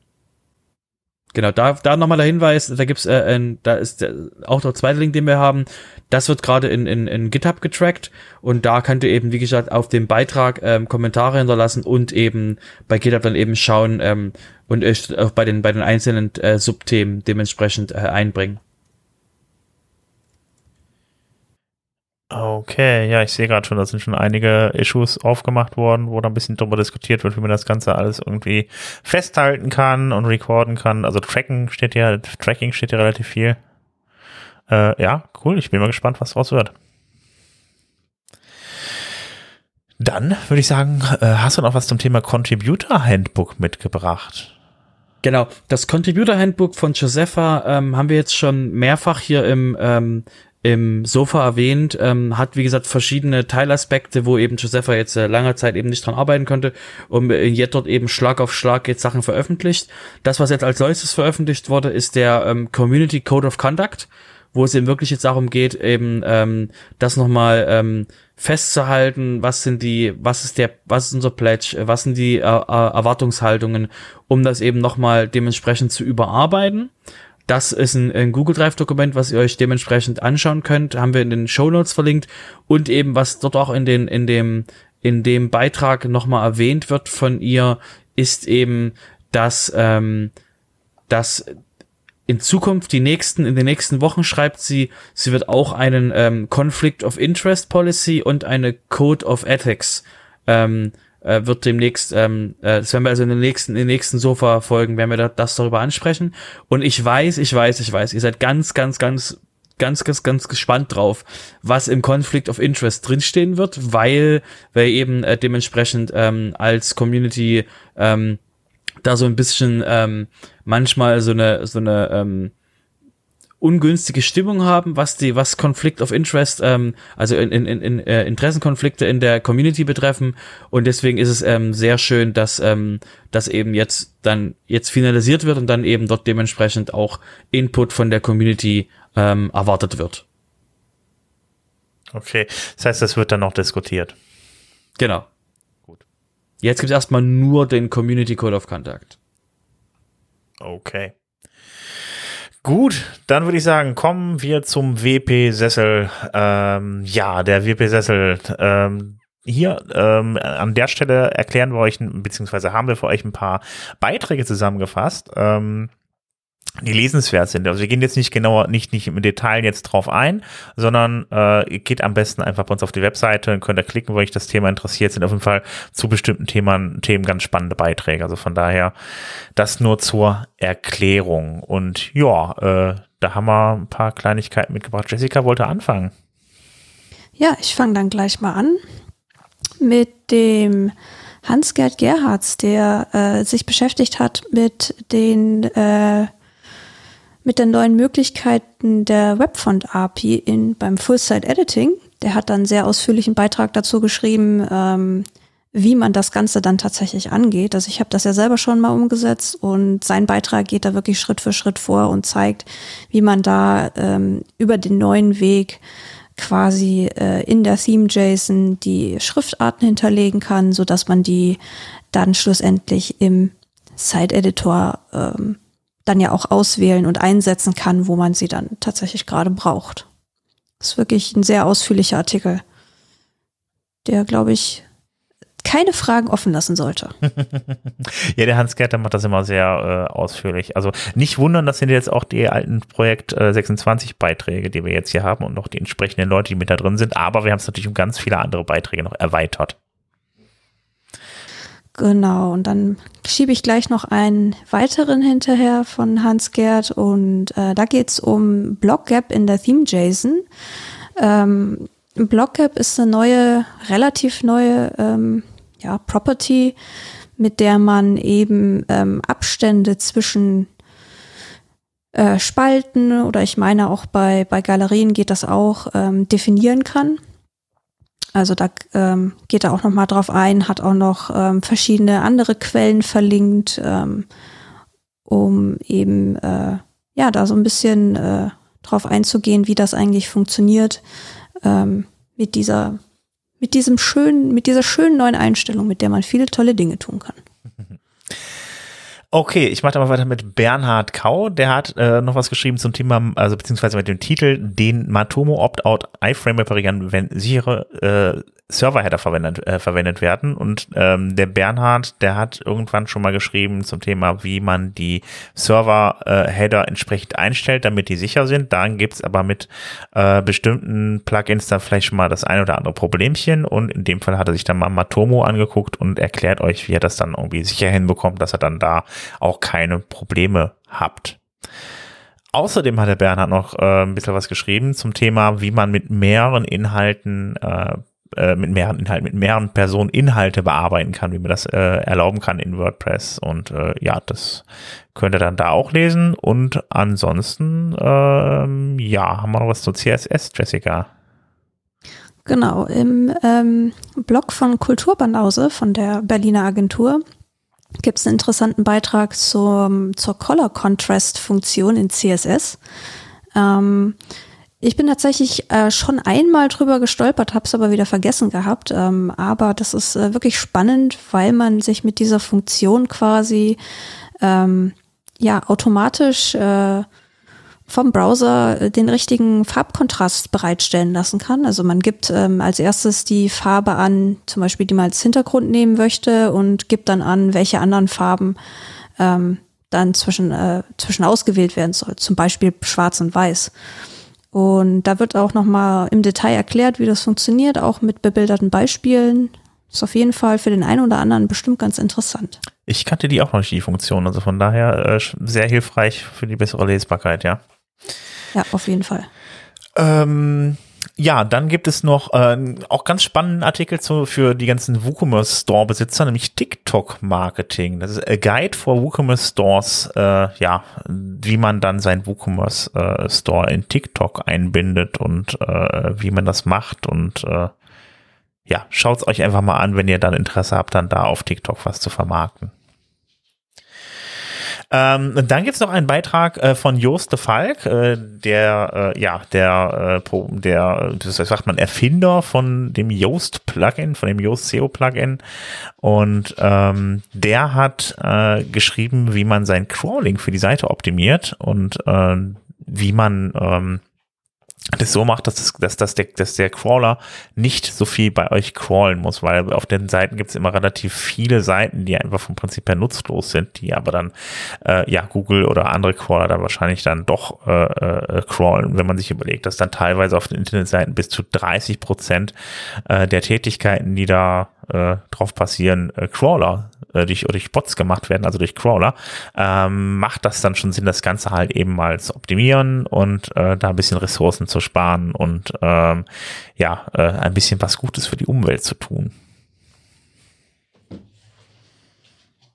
Für die Umwelt ist es immer gut. Ja, Ressourcen sparen. Das meint man, kann man, äh, kann man sehr schnell unterschätzen, wie das, äh, wie viel da eigentlich umsonst gemacht wird teilweise. Das ist richtig. Aber gut, das ist noch ein anderes Thema. Gut, dann. Aber ich hätte noch äh, drei weniger bekannte HTML-Tags im Angebot. Oh, das hören. Marquis, Marquis, Marquis, Marquis, Marquis, Marquis, Marquis, Marquis, Marquis. Moment, ich sagte weniger bekannt. Und coole. Okay, also. ich sag mal so für Leute, die jetzt relativ frisch sind, die jetzt vielleicht erst seit drei, vier, fünf, vielleicht auch sechs Jahren ähm, dabei sind, die kennen Marquis wahrscheinlich nicht.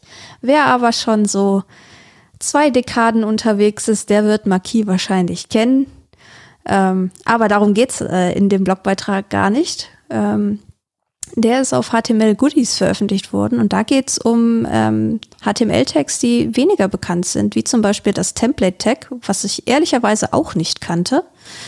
Ähm, was das genau ist, äh, ich glaube, da schaut ihr am besten einfach mal in den Blogbeitrag selber rein. Da ist es auch äh, eine, gibt es auch Codebeispiele dazu und wie das äh, dann schlussendlich aussehen wird.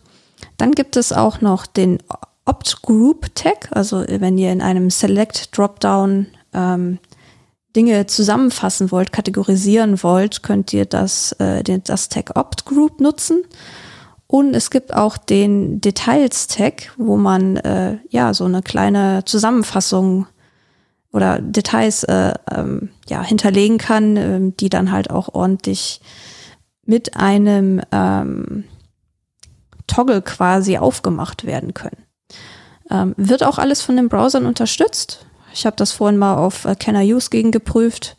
Ähm, ist auf jeden Fall mal ganz spannend, da mal reinzuschauen. Vielleicht kann man das für die eine oder andere Sache in seinen Projekten auch mal verwenden. Ich muss sagen, ich hatte die auch nicht auf dem Schirm. Also. Doch Details und Opt-Group habe ich auf jeden Fall schon mal, also Details ist mir schon mehrfach über den Weg gelaufen, Opt-Group tatsächlich eher selten genutzt, aber Template war mir jetzt tatsächlich auch komplett neu. Ja, und zum Abschluss gibt's noch einen kleinen Hinweis auf ein Video von der Anne McCarthy. Die hat sich mal hingesetzt und mal äh, verglichen, wie ähm, ja ein Site-Building Progress, also wie man, wie das halt ausgesehen hat, ähm, eine Website zu erstellen in WordPress 5.0 im Vergleich zu dem diese Woche erschienenen WordPress 6.0. Ähm, und sie geht da auf verschiedene Sachen ein. Ähm, also beginnt erstmal mit, wie, wie hat das eigentlich funktioniert in WordPress 5.0 mit dem Customizer, was konnte man da alles einstellen und solche Geschichten. Und dann wechselt sie auf ähm, WordPress 6.0 und zeigt dann halt mit dem 2022-Theme und dem Full-Site-Editing, was eben alles an Einstellungsmöglichkeiten äh, ja heute jetzt schon da ist und was das tatsächlich schon für ein Sprung ist im Vergleich zu 5.0, auch wenn natürlich immer noch hier und da noch ein paar Dinge fehlen, aber sie sind ja alle in Arbeit. Ja, muss man sagen, sind ja dann seitdem irgendwie auch drei Jahre vergangen und zehn Major-Versionen irgendwie erschienen. Also von daher hat sich ja da echt einiges Einhalb getan. gut. Ja, ja, genau okay, und dann äh, muss man sich überlegen, dass die meiste Arbeit, die man, die, die passiert ist an WordPress, ja eigentlich dann auch in den äh, Blog-Editor reingegangen ist. Also von daher. Genau, und halt, wenn man halt sich jetzt eben speziell diese Erstellung von so einer Seite anschaut, wirklich jetzt wie in diesem Video, das ist ungefähr 13 Minuten lang, glaube ich, ähm, dann sieht man halt auch, sag ich mal, im direkten Vergleich, was das schon für ein ziemlicher Sprung ist. Was wir jetzt natürlich immer so peu à peu mitbekommen haben. Ne? Jede Version ist was Neues dazugekommen. Ähm, aber wenn man mal so weit zurückgeht wie zu 5.0, dann sieht man tatsächlich schon, ähm, ja, was da eigentlich an Entwicklung stattgefunden hat. Ja, das, ich glaube, das geht eine Viertelstunde, das Video. Irgendwie ist also relativ übersichtlich von der Zeit her. Einfach mal reinschauen, auf jeden Fall. Ich finde es äh, spannend, auf jeden Fall. Gut, das war der WP Sessel. Damit kommen wir zum Business-Bereich. Da haben wir noch genau eine Nachricht und die hat der Robert mitgebracht. Genau, wir hatten ja ähm, vor einer ganzen Weile hier das WordPress.com diese ein kleines bisschen ähm, Kommunikationsprobleme hatten bei ihren Tarifänderungen am 1. April macht man auch nicht einfach an dem Tag.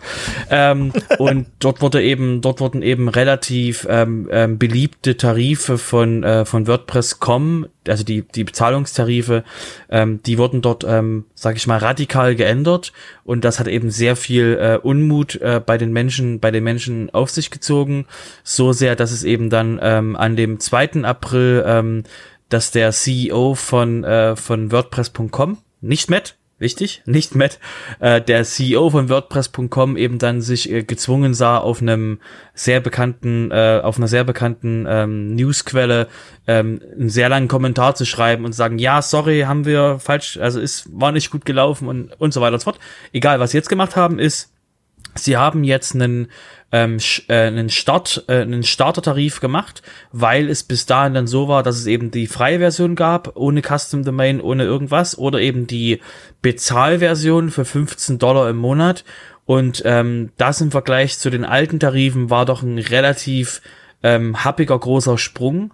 Und jetzt ist es dementsprechend so, dass es ähm, dass ähm, sie eben aus, den, aus dem Feedback jetzt gelernt haben, was sie jetzt über die letzten Wochen erhalten haben und deswegen jetzt den Tarif gemacht haben, der eben eine Custom Domain und noch ein paar andere Sachen dementsprechend erlaubt, aber eben mit Werbung ähm, querfinanziert wird und ähm, das eben wirklich dann den Menschen auch den Einstieg in WordPress.com ähm, erleichtert, ohne dementsprechend ähm, jetzt auf gleich auf den 15 Dollar Tarif zu gehen, weil sie eben eine eigene Domain haben wollen. Deswegen ist es auf jeden Fall, ähm, sage ich mal, eine Reaktion von denen gewesen, die auf jeden Fall sehr sinnvoll war.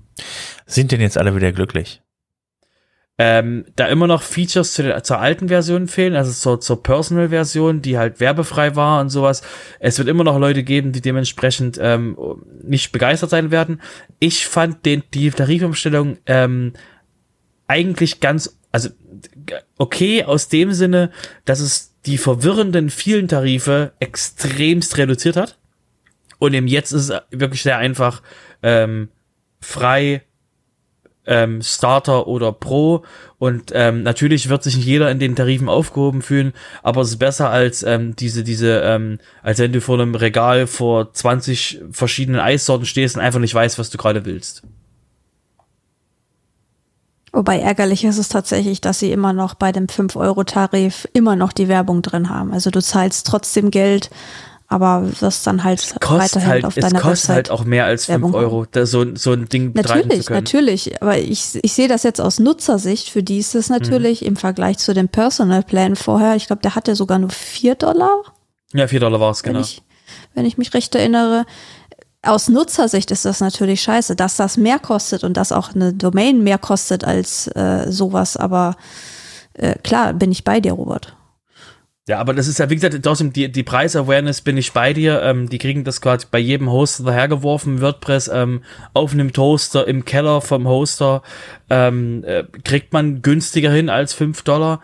Aber es ist halt wirklich der, der, die zusätzlichen Nutzmöglichkeiten, die du hast und eben wirklich diese, die Menschen, die eben ähm, dementsprechend ähm, ähm, einfach mal das, das, das die Pre eine ganze Preis eine andere Preiserwartung haben. Und natürlich könnt ihr jetzt hm. sagen, ach komm, dann lasse ich gehe ich gleich zu Shopify, Wix, Squares, äh, äh, ähm, Squarespace und hast du nicht gesehen. Und äh, Weil die auch nicht so billige Tarife haben. Richtig, aber der, der Punkt ist halt wirklich dieses, was, was kriege ich dafür? Ähm, wie gesagt, bei dem 5-Euro-Tarif sind die ähm, WordPress-Plugins dementsprechend nicht dabei, also Custom-Plugins und ähnliches sind mhm. da eben dementsprechend nicht dabei und Premium-Themes auch nicht. Das heißt, da ist auf jeden Fall ähm, für, für, ähm, für Menschen ähm, die Motivation dann wirklich hoch, da auf den Pro-Account zu gehen, der kostet eben 15 Dollar im Monat und da kann ich die User schon verstehen, aber ähm, es es ging halt, also die alten Tarife waren halt einfach viel zu viel und viel zu bunt, meiner Meinung nach. Und das halt wirklich für die, für die Menschen dann zu viel äh, Möglichkeiten ähm, und Auswahl. Und deswegen ist eine Vereinfachung da auf jeden Fall sinnvoll. Wie gesagt, sagt der, der auf einem hohen Rost sitzt und seit Ewigkeiten sein, sein Hosting äh, vor zehn Jahren irgendwo sich geholt hat. Das heißt, ich kann da leicht viel von erzählen, weil ich auch nicht die Zielgruppe bin, die eben auf WordPress.com ähm, ähm, eben Kunde ist. Genau, wenn man Vielfalt haben will, es gibt ja auch noch Konkurrenz zu WordPress.com, also von daher. Da gibt es dann auch andere Tarife. Gut, jetzt würde ich sagen, also Businessbereich ist abgeschlossen. Jetzt müssen wir ganz kurz den Udo wecken. Der hat jetzt schon lange nichts mehr zu tun gehabt. Der ist, äh, ist er dann noch da? Ja, und hellwach. ja, dann kommen wir zu deiner Rubrik mit Recht im Podcast. Ja, da habe ich heute aber nur zwei kleine Themen mitgebracht. Das eine ist mal wieder das Thema Datenschutz. Ähm, da hatten wir es ja bisher so, was passiert eigentlich, wenn ich ähm, entsprechende Verstöße begehe. Dann hatten wir auf der einen Seite die Landesdatenschutzbeauftragten, ähm, die das ahnen konnten, aber die natürlich auch ähm, ein, ob der Menge der bei ihnen fahren, äh, auftretenden Vorgänge überfordert sind. Und ich hatte natürlich die Betroffenen selber, die vorgehen konnten, wenn was war. Ähm, das hat sich jetzt insoweit alles noch etwas vergrößert, der Kreis, ähm, als dass der Europäische Gerichtshof inzwischen auch festgestellt hat, dass äh, zulässig sind, also Verbraucherschützer oder äh, Wettbewerbsverbände und so, die können jetzt auch äh, entsprechende Verstöße abmahnen und auch auf Unterlassung klagen, ohne selbst davon betroffen zu sein. Ähm, ich weiß es von einigen Verbraucherschutzverbänden, die äh, da schon in den Startlöchern gestanden haben und jetzt auch in einigen Fällen loslegen. Ähm, bei anderen Verbänden ist man sich noch nicht ganz schlüssig, wie man es macht, aber gut.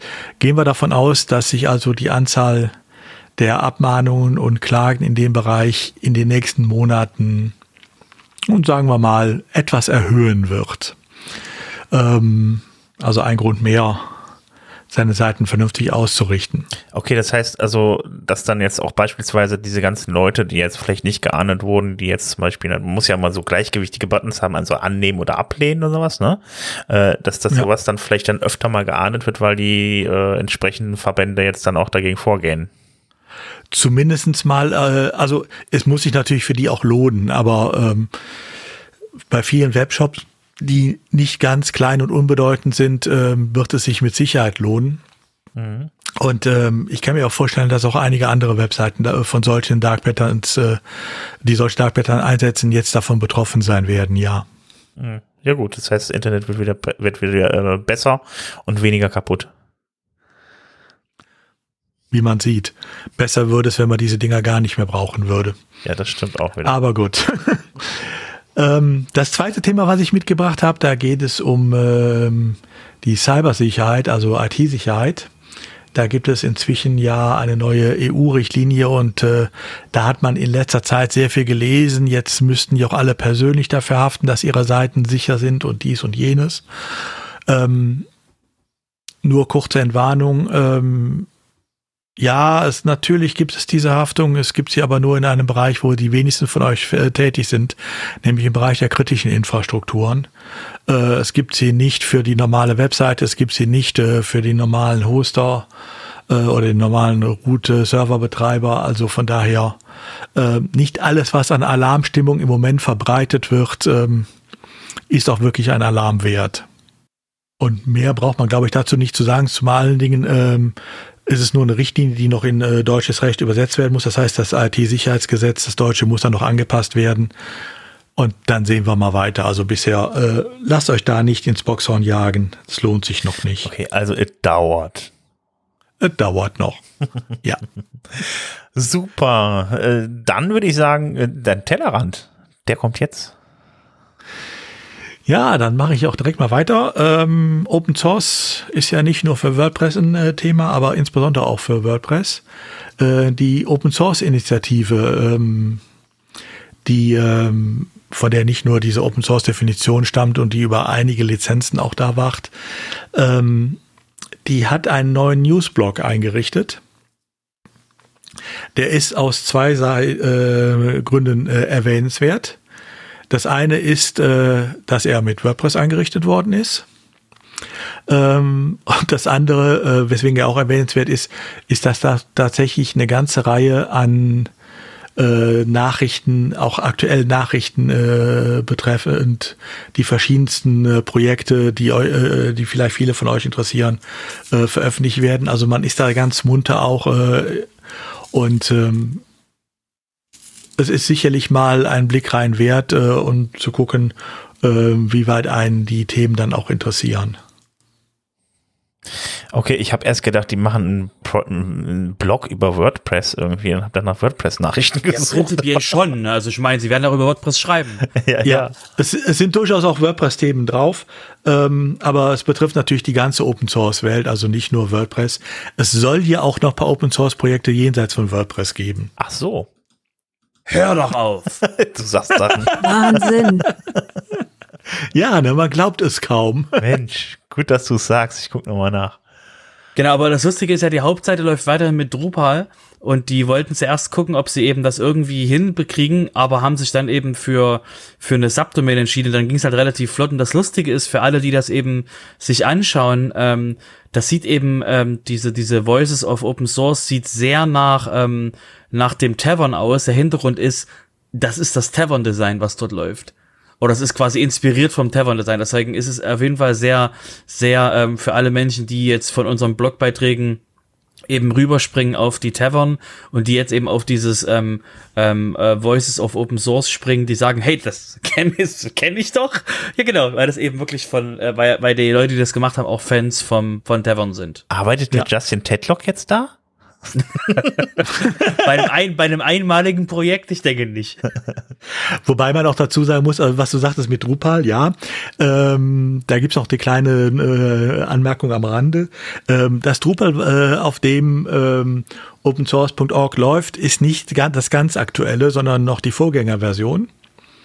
Und als man jetzt diesen News-Bereich weiter ausbauen wollte, war dann die Überlegung, ähm, setzen wir das dann mit einem modernen Drupal um, also migrieren wir den bisher bestehenden Teil äh, auf die neue Drupal-Version oder gehen wir zu WordPress und hat dann fest, äh, sich für WordPress entschieden. Insbesondere auch deshalb, weil es weniger Arbeit war, äh, das Ganze zu WordPress zu migrieren und von da weiter dann zu machen, ähm, als Drupal von der einen auf die nächste Hauptversion zu migrieren. Wow. Oh. Okay. Ja, äh, Drupal, Drupal 7, Drupal 9, für alle, die es euch interessiert, ähm, falls ihr, falls ihr größere Kunden habt, die jetzt so jetzt ähm, äh, bei euch dann immer wieder so im Jahrestakt aufschlagen, das liegt nur daran, ähm, wenn dementsprechend äh, Drupal wieder mal ein Announcement macht, dann würde so, wir supporten jetzt, wir verlängern jetzt doch den Support für die 7, weil das Problem ist, die haben, die haben dementsprechend, um jetzt mal kurz, weil wir gerade am Tellerrand sind, passt das, ähm, Drupal 7 hatte ähm, äh, eine sehr große Zielgruppe. Dann haben sie Drupal 8 gemacht. Das hat nicht wirklich funktioniert. Also das wollten viele Menschen nicht. Und weil die Migrationskosten auch sehr hoch waren. Jetzt gibt's Drupal 9. Ne, also weil es halt immer noch dran entwickelt wird und äh, es gibt immer noch ganz viele Drupal 7 Leute, weil eben die Migration auf die neuen sich sehr äh, eben sehr viel Arbeit ist und deswegen gibt es eine Menge Leute, die immer dann wieder, wenn wenn wenn Drupal kommt mit End of Life, wenn das wenn das Jahr wieder ran ist, wo quasi Drupal 7 äh, dementsprechend ausläuft, dann kommt wieder ein End of Life. Dann suchen alle, die noch Drupal 7 haben, dann irgendwie nach einer Lösung und dann kommt immer wieder so, mal, immer dann wieder kommt wieder das Drupal-Projekt, sagt, wir verlängern doch nochmal okay. das End of Life. Und weil eben wirklich die das, ähm, ähm, das ist man könnte fast sagen, wie der, wie der Blog-Editor diese ganze ähm, äh, zurückhalten, außer dass eben man eben in WordPress äh, den mit dem Classic, mit dem Classic Editor, mit Elementor eben, dass die aktuelle ähm, Softwareversion benutzen kann, trotz eben alten Inhalten oder alten Möglichkeiten. Und das ist eben bei Drupal nicht so. Da muss eben wirklich Daten migriert werden und das äh, dementsprechend, also die Module nicht auch für die neuen freigegeben und so weiter und so fort. Da gibt's eine ganze Menge Sachen und deswegen ähm, gibt da so, ähm, sage ich mal, in Drupal ähm, bisschen Stress, was das, ähm, was diese neue Version da betrifft. Das ist halt nicht so abwärtskompatibel, wie wir es von WordPress kennen, sondern ähm, neue Hauptversion, also Drupal 7, Drupal 8, Drupal 9, äh, heißt auch wirklich tatsächlich, es ist ein komplett neues Produkt. Äh, Dinge werden brechen und ähm, man muss es entsprechend dann ähm, neu einspielen. Also sie haben entweder richtig krasse Breaking Changes oder einfach Sachen, wo man wirklich die Inhalte komplett neu übernehmen und neu einpflegen muss, oder? Gehe ich jetzt mal von aus. Ja. Ja, du musst halt die Daten migrieren. Also du musst halt dann ähm, Daten dort migrieren, ein, Inhalte einrichten. Das geht schon irgendwie. Das Problem ist halt nur wirklich, dass die Menschen halt, die solche Webseiten benutzen, eigentlich ihre Sachen machen wollen und eben nicht jedes Mal sich einen Migrationsplan ausdenken müssen, wo halt wir in WordPress dieses so auf einen WordPress 3.0 schmeißt du ein aktuelles WordPress drauf und das Ding sagt, oh, ich muss Daten migrieren. Knopf gedrückt, fertig. So, außer dein, außer dein fünf Jahre oder zehn Jahre altes Theme fliegt dir um die Ohren. Ansonsten sind wir, wie gesagt, Udo, wie du schon gesagt hast, halt, wir sind extremst verwöhnt, was die Abwärtskompatibilität in WordPress betrifft. Das stimmt, ja, das ist richtig. Deswegen haben wir die Leute trainiert, dass es auch anders geht mit dem, mit dem Blog-Editor. ja, muss nicht noch schlimmer werden. Das ist okay. Gut, dann kommen wir mal zu den PageSpeed Insights von Google. Ja, Ihr kennt ja alle das äh, Google-Tool PageSpeed Insights ähm, oder Lighthouse ja auch. Ähm, da gibt es inzwischen zwei neue oder nicht ganz so neue Metriken drin. Das eine ist ähm, die Interaction to Next Paint. Ähm, das ist einfach die Zeit, die vergeht, bis eine Webseite voll interaktionsfähig ist. Also nicht nur äh, bis zum äh, ersten Interaktion, sondern bis wirklich komplett aufgebaut ist und so weiter und alles wirklich richtig funktioniert, alle JavaScripte durchgelaufen sind und was da alles zugehört. Ähm, und was inzwischen auch wieder drin ist, ist ein uralter Bekannter, nämlich die Time to First Byte, also wie schnell reagiert äh, ähm, euer Hosting. Auch das ist inzwischen äh, drin und wird durchaus wieder mit äh, benutzt für die Einschätzung. Da greift man also auf altbewährtes wieder zurück. Genau, für Time to First Byte musste man halt auch immer andere Sachen nutzen, wie zum Beispiel Webpage-Test, wenn man sich diese Metrik mal raussuchen wollte. Ähm, ich habe es gerade bei mir ausprobiert. Ich weiß nicht, ich sehe die Dinger noch nicht, aber das kann auch sein, dass vielleicht noch der Browser zu alt ist oder das noch nicht komplett ausgerollt ist. Aber das, das wird gerade ausgespielt. Also äh, auf amerikanischen Seiten liest man schon viel davon. Ähm, hier im deutschen Bereich, äh, glaube ich, kann es noch nicht jeder sehen. Nee, also ich, wie gesagt, also weder der Website noch im Chrome selber über die Konsole noch über das Extension, über die Browser-Extension ja. sehe ich sie aktuell noch nicht, aber das mhm. wird dann wahrscheinlich ins Du brauchst die Pro-Version, Jesse. oh, bisher bin ich immer ganz gut mit äh, einer Kombination aus PageSpeed Insights und Webpage-Test äh, zurechtgekommen. Nein, ich meinte, du brauchst die Pro-Version vom Browser, da ist es drin. Du brauchst Chrome Pro. Wo kann ich die kaufen, hä? genau, bei Google. Nimm, bei Google. Nutzt die dann äh, oder frisst die dann auch weniger RAM, die Pro-Version? Ja, genau, das, das, das, das sind alle diese Probleme sind in der Version gelöst. Die sind quasi RAM-frei, die läuft quasi, die läuft quasi auf, du läufst quasi auf einem Server bei, bei Google läuft dann dein, weil da haben sie auch gleich direkt die Datenzugriff, weil das ja, ne, also, ist halt viel, alles viel einfacher für beide Seiten. Einfach einen Brief mit Rückumschlag hinschicken, die schicken dir eine CD mit dem Browser. Genau, die CD. Kriegen die Diskette, Diskette, das ist klein. Willkommen in den 90ern. genau, AOL-CDs. Erstmal die 15 Disketten für Windows einlesen. Hm. Ich habe es gerade bei mir nochmal ähm, probiert. Also die Time to Interactive, ähm, die ist bei mir inzwischen drin. Also es wird äh, äh, wohl einige Server haben schon von Google, einige wohl noch nicht. Nein, Udo hat die Chrome Pro. nee, mit so, Sicherheit so. nicht. okay. Ja, dann kommen wir von äh, Thema, ja, ein bisschen Performance, dann kommen wir jetzt wieder zu Performance, WordPress Performance. Udo. Ja, da ähm, habe ich eigentlich nur zwei Leseempfehlungen auch mitgebracht. Es gibt von Performance Team ähm, ne, das kennt ihr ja, dieses äh, Feature-Plugin äh, WP Performance. Ähm, gibt es zwei ähm, Aufsätze, die können über Google Docs abgerufen werden. Das eine ist die Frage, äh, wie, messt, äh, wie misst man das überhaupt? Wie kann man das vernünftig messen? Ähm, die Frontend-Performance und so weiter. Ähm, aber es gibt auch einen und der ist durchaus lesenswert. Ähm, WordPress Performance Measurement, The Big Picture, ähm, wo man einfach alles zeigt, an welchen Stellschrauben kann man wie drehen, um welche Ergebnisse zu bekommen. Ähm, sehr ausführlich geschrieben, ähm, noch nicht großartig veröffentlicht, aber ihr könnt äh, das ähm, ähm, Google Doc Dokument ist äh, frei zugänglich mit allen Anmerkungen, die dran sind. Ähm, guckt es euch mal an. Okay, ich habe mich schon gewundert, als ich es aufgemacht hatte, irgendwie was das ist, das mal ein Google-Dokument sich öffnete, ja, aber dann äh, wird das, ja, ja. Steht, steht alles da drin, anstatt auf einer Webseite, ja. Ja, ihr werdet sehen, da sind noch jede Menge Anmerkungen dran. Also es wird wohl noch dran gearbeitet, aber wir werden es danach wohl auch irgendwo anders noch lesen können. Okay, von, von wem ist das jetzt? Kommt das vom WordPress für Performance Team oder ist das von, von wem ist das eigentlich? Ja, das sind äh, die Mitglieder auch des äh, Performance Teams, die da dran arbeiten. Ich glaube, bei dem einen Dokument war äh, Thierry Müller beteiligt, wenn ja, ich genau. gesehen habe. Genau, da haben auch viele, da haben auch viele aus dem, aus dem, aus dem, äh, aus dem Team dann dementsprechend noch Sachen draufgeworfen. Ähm, das heißt, da sind auf jeden Fall, ähm, das auf jeden Fall schon mal einmal die Community drüber gelaufen. Genau. Gut, dann würde ich sagen, äh, schließ mal das Ganze ab. Dann kommen wir noch zu den Terminen, den anstehenden. Und da haben wir zum einen kommende Woche vom 2. bis zum 4. Juni das WordCamp äh, Europe, von dem wir auch schon äh, ja des häufigen mal berichtet haben. Also da könnt ihr gerne vorbeikommen, da müsste es auch noch Karten geben. Ähm, da werden auch äh, drei von uns vier sein. Der Udo wird nämlich dann leider zu Hause bleiben, der ist nicht da, aber äh, der Rest von uns ist da. Auch der Matthias tatsächlich.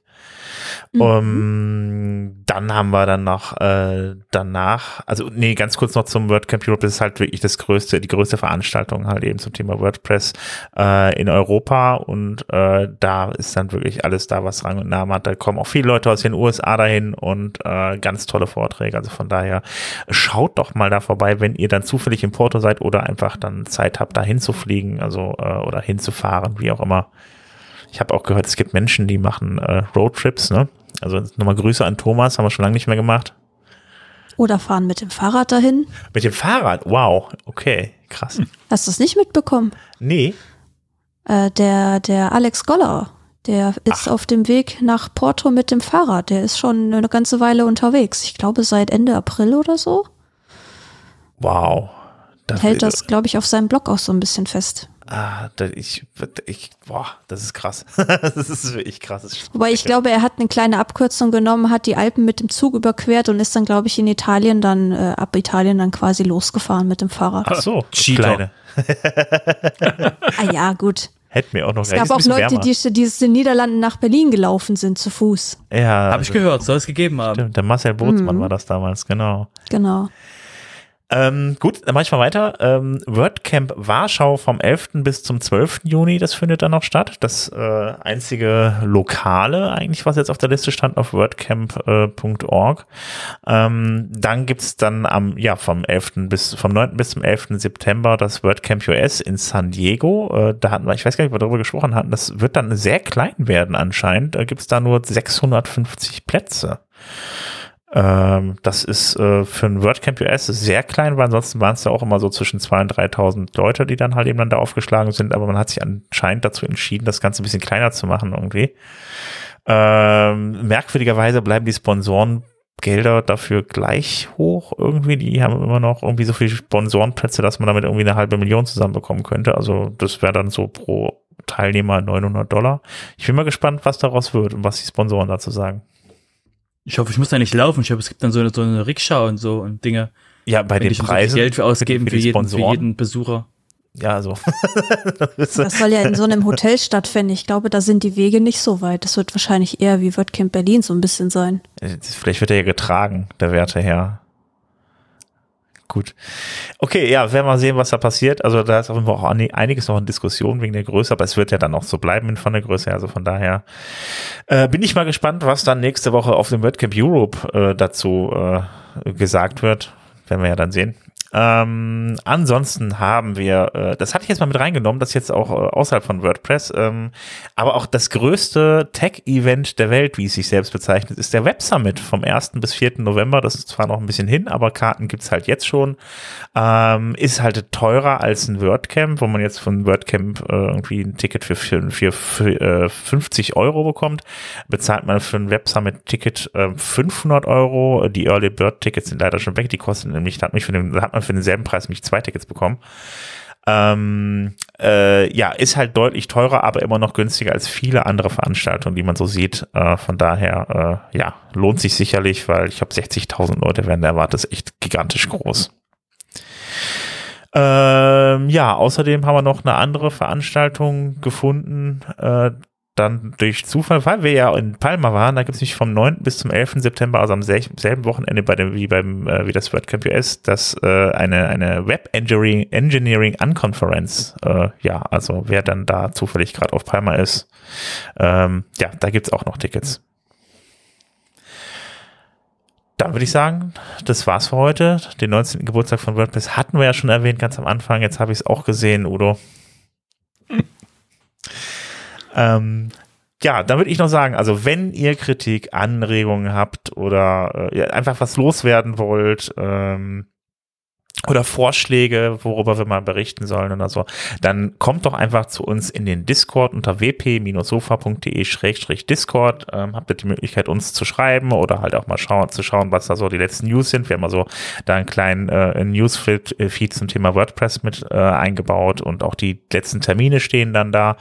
Da könnt ihr mal reinkommen. Ansonsten findet ihr uns äh, wie immer auf Twitter und ähm, auf Facebook äh, gibt es dann auch noch eine kleine Fanpage, wo dann immer informiert werdet über neue, äh, über neue Folgen. Ähm, ansonsten ähm, freuen wir uns natürlich über eine Bewertung auf ähm, Spotify oder auf iTunes. Ansonsten würde ich sagen, ich wünsche euch ja schöne 14 Tage. Ähm, vielleicht sehen wir uns in Porto. Ansonsten macht's gut. Ciao. Tschüss. Tschüss. Bis dann.